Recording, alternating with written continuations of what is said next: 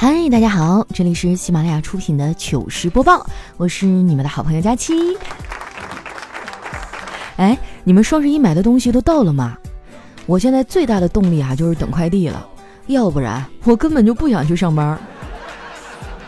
我就纳闷了，为什么双十一要上班啊？你看十一啊都放七天假，那双十一不应该放十四天吗？据说今年的快递啊比往年的快一点儿，不过也仅限于一点儿。但是呢，这也不能赖人家快递哈，有的东西啊我都下单好几天了，卖家就是不发货。东西没到之前啊，我就会反复的点击那些已经买完东西的页面里看，就有一种电视剧里说的杀人犯都喜欢重返案发现场的感觉。昨天啊，我看着那些已经付完款的订单，突然间就醒悟了。今年我又冲动了。说实话啊，我觉得自己今年已经很牛了。我抵御住了李佳琦的预售，抵御住了双十一的零点秒杀，但是最后我还是没能守住。在双十一即将结束的时候啊，下单买了很多东西。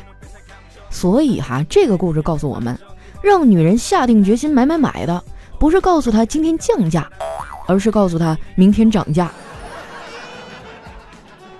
不过话说回来了啊，双十一虽然过去了，但是他的余温还在。今天办公室里这群人啊还在讨论呢。本来吧，我们一堆小姑娘凑到一块儿交流购物心得，结果小黑非要挤进来，我就问他：“黑哥，你一个大男人来我们这凑啥热闹啊？你双十一买啥了吗？”小黑说：“我买了呀，我暗恋的人说他眼睛疼，所以我上网买了一瓶眼药水给他，他很感动，并且告诉我。”他有喜欢的人了，让我别再打扰他。我离他太远了，我让卖家发的顺丰也要两天才能到。可是他为什么只用了一秒钟就把眼药水滴进了我的眼睛里呢？啊，听到这儿哈，我都有点心疼了。我刚想安慰他，没想到哈，丸子就抢先说：“黑哥，那你没买点别的东西吗？”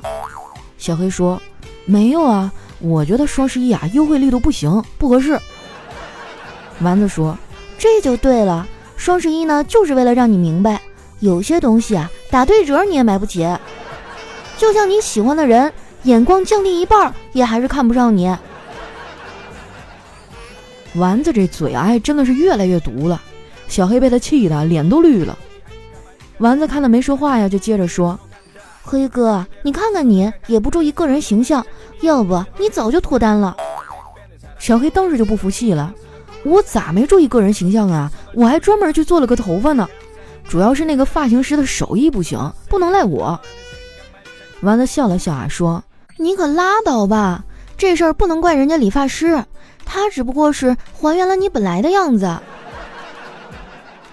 这也太扎心了，眼看着小黑啊就要暴怒了，我赶紧岔开话题，我说：“丸子呀，你的稿子写完了吗？就在这扯闲篇儿。”丸子说。没有，再等等。我说你拖延症又犯了是吧？不是啊，佳琪姐，我不是拖延症。我之所以要等到最后一分钟才去做事儿，是因为那个时候的我更老了，做事呢也会更成熟一些。我就没见过像他这么会狡辩的人。不过呢，我也没啥资格说人家，我干活哈也总是拖拖拉拉的。但是这也不能完全赖我呀。Word 这个软件哈本身就很神奇，每次我打开它准备写稿的时候，看着空白的页面，哎，我就会突然发现很多事儿，比如自己的指甲该剪啦，啊，这个肚子上的肉好像又多了一些，地板脏了哈，该拖地了，还有几件衣服没洗，烧壶开水吧，哎呀，这个厨房里的垃圾好像还没有扔呢，然后时间就这么一分一秒的过去了。最后就只能熬夜啊，把活干完。有的时候呢，我也会自我反省，或者是看点励志的文章激励一下自己。那些鸡汤文啊，一开始还管点用，时间久了吧，也就那样。以前我看那些成功人士的故事啊，心里想的是，我一定要努力成为这样的人，然后呢，认真努力三天。现在我看到成功人士的故事啊，我就会发出一声感慨：牛逼！然后就没有然后了。虽然我自己哈已经放弃治疗了，但是我妈并没有放弃我，这老太太啊，天天看着我不让我偷懒儿。不瞒你们说啊，我现在在家都不怎么敢睡懒觉了，我一赖床，我妈就会过来数落我。后来哈，我就想了个招儿，就是赶在我妈发火之前起床。我发现了，九点半是一个非常适合起床的时间。这个点儿呢，谈不上赖床啊，也不算早起。洗完脸、刷完牙，还吃个早饭，也才十点。这个时候呢，距离吃午饭至少还有两个小时，可以做一些重要的事儿，就比如说睡个回笼觉。周末嘛，就是休息的日子呀。我感觉我妈啊，就是不了解我们当代社畜的难处。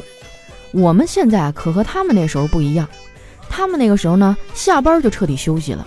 这老板想要找你哈，他找不着。但是现在可好，打电话不接吧，就给你发微信；微信联系不上呢，还可以用钉钉呼唤你。我感觉哈，我现在二十四小时都是工作状态，可以说是高度的紧张了。这样的工作强度啊，彻底的摧毁了我的睡眠。我现在晚上都睡不好。昨天我做梦哈，就隐约当中觉得自己上班要迟到了。睡醒以后才发现，只是虚惊一场。旁边的几个同事啊，都还没有下班呢。我跟我妈说啊，我工作日的晚上睡不好，她竟然觉得我矫情，让我中午补个觉。我中午啊一般是不睡觉的，因为我觉得啊，敢睡午觉的都是真正的英雄，因为能一天起两次床，那是需要很大的勇气的。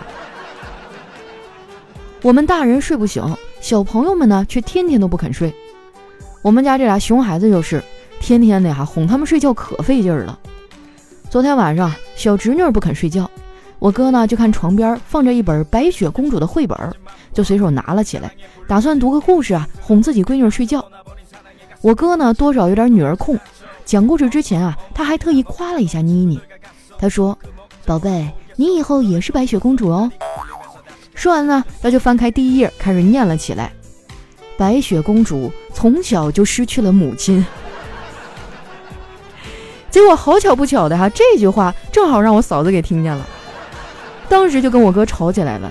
这俩人哈吵了大半夜呀，后来还是我哥用一个包啊，才把我嫂子给哄好的。其实我们女孩子都很大度的，只要你认错的时候啊，态度足够好，就哪怕你什么错都没犯，我们也都能原谅你。就算你嘴笨哈，不会哄，买礼物你总会吧？如果你也经常网购哈，经常买一些小礼物什么的，那我劝你关注一下省钱公众号 A P I 七五零。字母 A P I 加上数字七百五，关注之后啊，你上网买东西的时候，你先不要着急结账，可以把你想要购买的商品链接呢发给公众号，之后再按照流程下单，确认收货以后呢，就可以获得省钱优惠了。像淘宝啊、京东、拼多多、饿了么、美团都能用。想省钱的朋友啊，赶紧去关注一波吧。其实啊，我觉得单身也没啥，一个人自由自在的多好啊。前几天啊，我跟我的闺蜜们出去吃火锅，吃之前啊，我就想起网上那个挑战，我就提议，我说这样，咱们来玩个游戏吧，我们给各自的男朋友发一句在不在，看谁的男朋友回复的最快，秒回的那个人一定很爱你。然后啊，我就趁着他们玩手机的时候，把火锅里所有的肉都捞进了碗里。那是我第一次啊享受单身狗的福利，不过呢，也就那一次。他们发完微信哈，一个个的就开始给我喂狗粮了。我有个闺蜜哈，家里挺有钱的，直接就开始炫富了。她说：“哎呀，昨天晚上我和我老公在家待着没事儿，就看了看首饰。本来呢想买个手镯，后来没有相中的，就买了一副耳环。还好价格也不算太贵，三十万不到。我老公说了，你要是喜欢就买了吧。我一想也是，有钱难买我喜欢呀。”然后我就买了，看着还挺不错的，就是有点遗憾，现在戴不了。我说为啥呀？你是怕露富啊？他说不是啊，八十级才能戴，我现在等级不够。我去，时代真的变了，现在的有钱人又流行往游戏里砸钱了吗？时代瞬息万变啊，时尚潮流时刻在变，而贫穷使我以不变应万变。其实啊，我本来攒了点钱，可双十一一来又都给折腾没了。不过呢，我不后悔，虽然钱没了，但是我得到了快乐呀。如果快递小哥愿意把快递送上楼啊，那我就更快乐了。哎，我真的好烦啊！就现在好多的快递小哥啊，就把那快递往那个代收点一放，他也不给我送啊。然后我自己一个人去取快递吧，又有点太费劲了。后来我就想了个招儿啊，我给那快递小哥发消息，我跟他们说我不方便下楼拿快递，因为我需要在家里养胎。这么说了之后啊，这快递小哥的态度啊就发生了巨大的转变，一个个的啊主动的就把快递给我送上来了。只不过在开门的时候呢，他们还会下意识的看一眼我的肚子。但是好在哈，就从来没有怀疑过。时间长了呀，我跟这些快递小哥也熟了啊，我甚至还加了一个小哥的微信，平时也会聊两句。我说你们也挺辛苦的啊，他说还行，主要是想多赚点钱嘛。我说那你们是不是也就过年才可以休息啊？他说是啊，不过过年休息也没啥意思。现在的年味是越来越淡了，这也难怪。从前啊，只有过年准备年货的时候才会买买买，现在天天买买买，除了春节的时候，还真是这样哈。就以前小的时候，我天天盼着过年，因为过年能吃好吃的呀，有新衣服穿。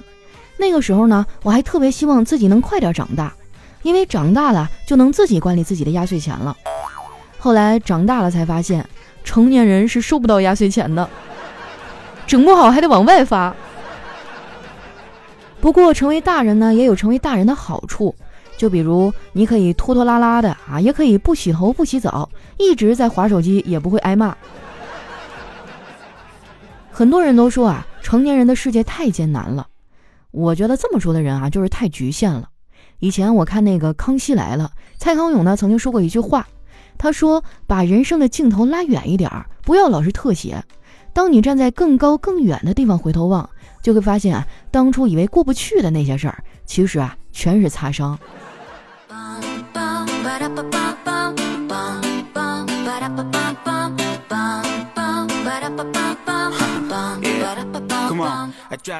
一段音乐，欢迎回来，这里是喜马拉雅出品的糗事播报。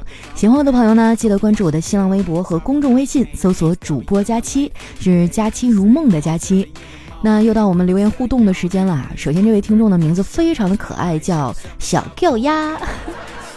他说从小学就开始听你的节目，现在高三了，时间过得还真快啊！每天晚上都是在听你的声音睡觉。马上就要去国外读书了，希望佳期的节目越做越好，冲冲冲！我的妈呀，你从小学听，现在上高三了？你等会儿我算算啊，就算你从小学五年级开始听吧，高中三年，初中四年，哎，真的哎，我做这一行都已经快十年了。当初那些听着我节目青涩懵懂的小孩，现在都已经变成大人了，恭喜你啊！哎，在外面生活不比在自家里啊，一定要好好的照顾自己啊，别让我们放心不下。我会继续努力的，我肯定会越来越好的。等你留学归来，我肯定已经嫁出去了。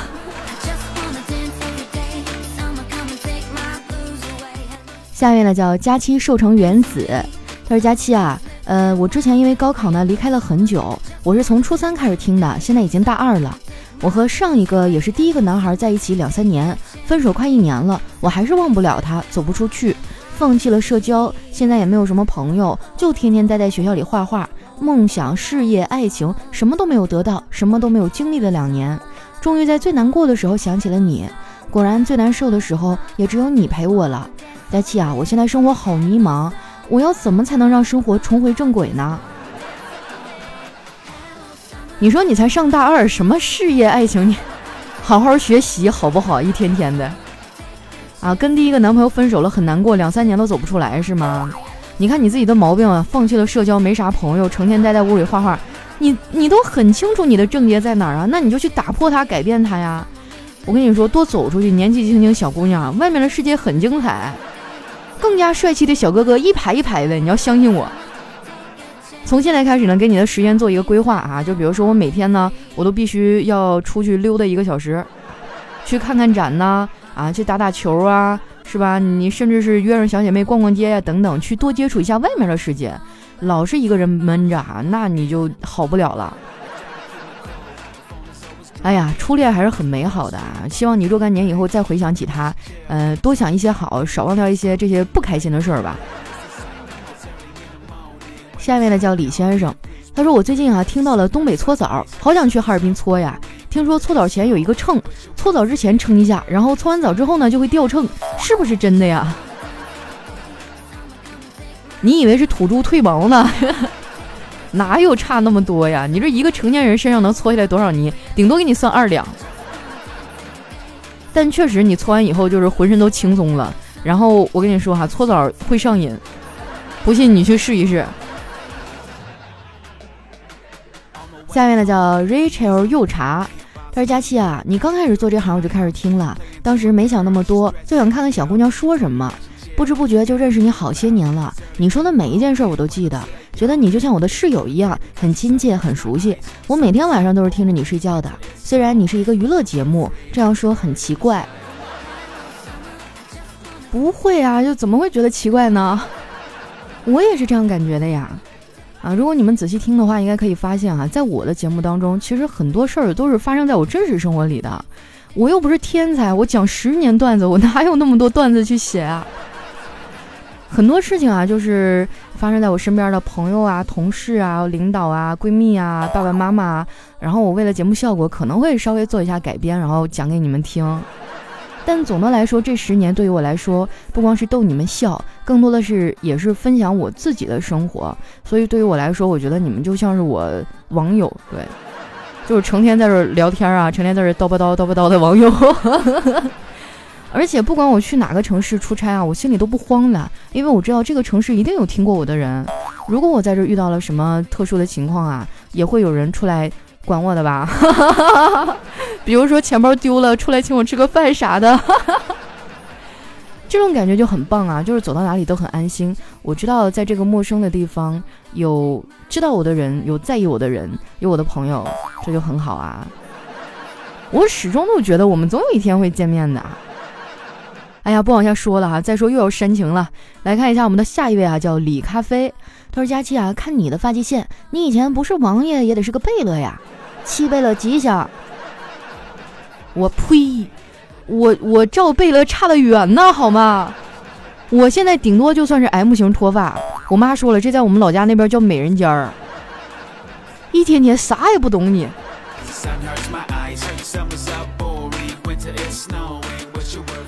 下面呢叫以诗为流，他说支持主播哈利波特大家期，听了你很多年了，段子很逗，觉得丸子的人设也不错。呃，我还记住你这个魔幻的笑声，鹅鹅鹅鹅鹅鹅鹅。哎呀，关于笑声我已经不想多说了，我感觉我平时真的很淑女，只要我不笑啊，我基本上这个就没什么问题。还有关于丸子哈，丸子他真的不是我编出来的人，他真实存在的。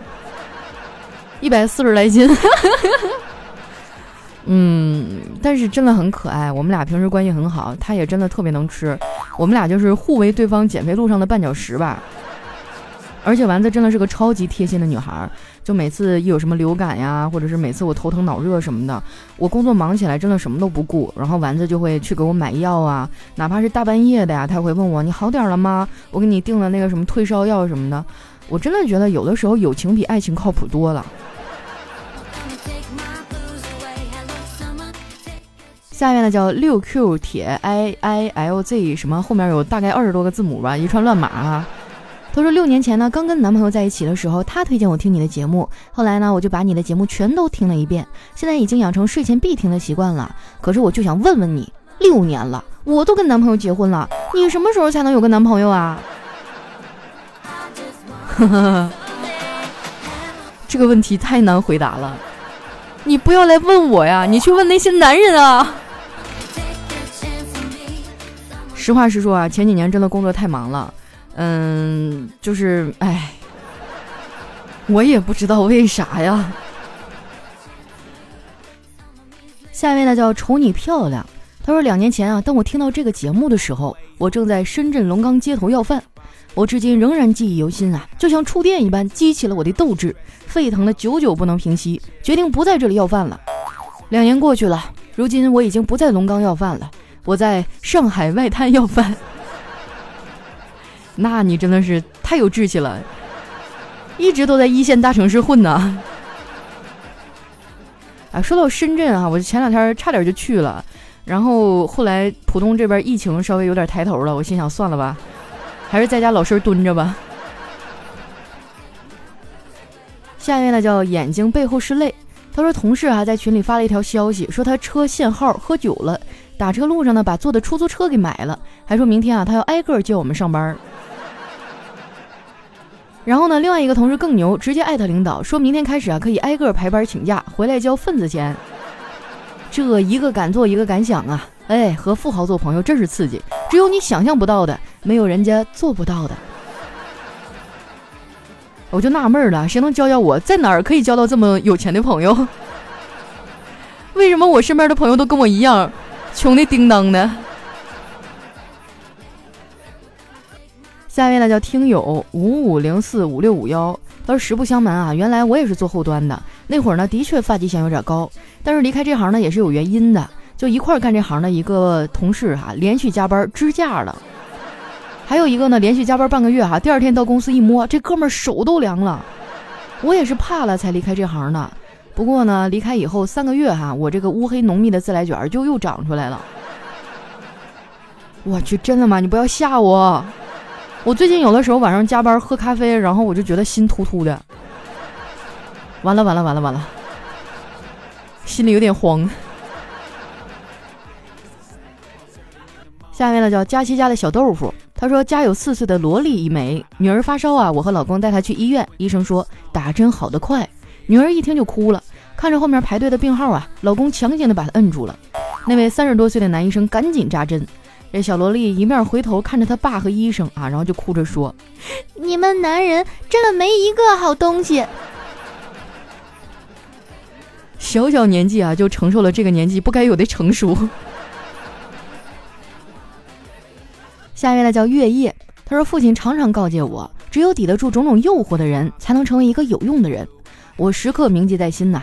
虽然饭厅里飘来诱人的香味儿，我仍然在不停的告诉自己，抵住诱惑，一定不能从这个搓衣板上站起来。发生什么事儿了？居然都这都什么年代了，还要罚跪？我还以为这种亲密的家庭互动游戏只会在夫妻之间进行呢。下一位呢叫佳琪家的猫池，他说小明问小张：“你知道东北人经常聊什么吗？”哎，小张就一脸茫然，没有一点头绪。小明说：“整容呢！”小张满脸都是问号，然后小明就哈哈大笑，告诉他：“因为东北人总说你整啥呢？你整的挺好啊。”好像是这么回事儿。有的时候我们也经常讨论一下眼睛，比如说你瞅啥？瞅你咋的？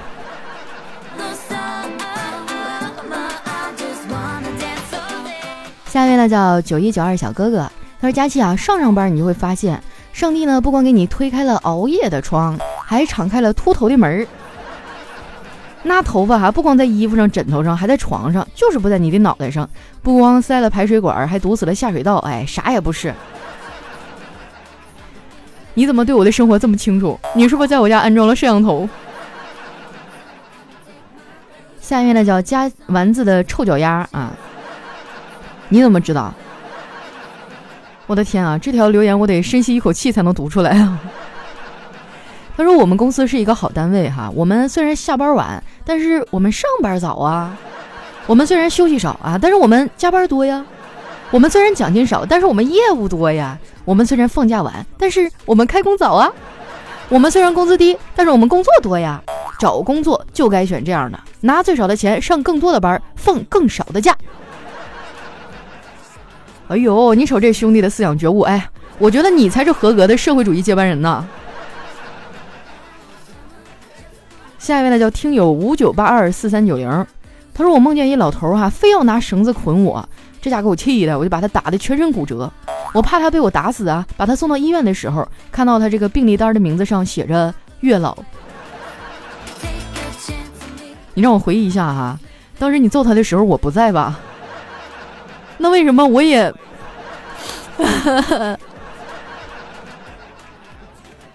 下一位呢叫佳期的陆墨，他说房租到期了，我哥们儿不想续约，就找房东退房。房东来检查的时候呢，发现窗帘上有三个洞，于是要求一个洞赔五十。这哥们儿问了，确定一个洞五十吗？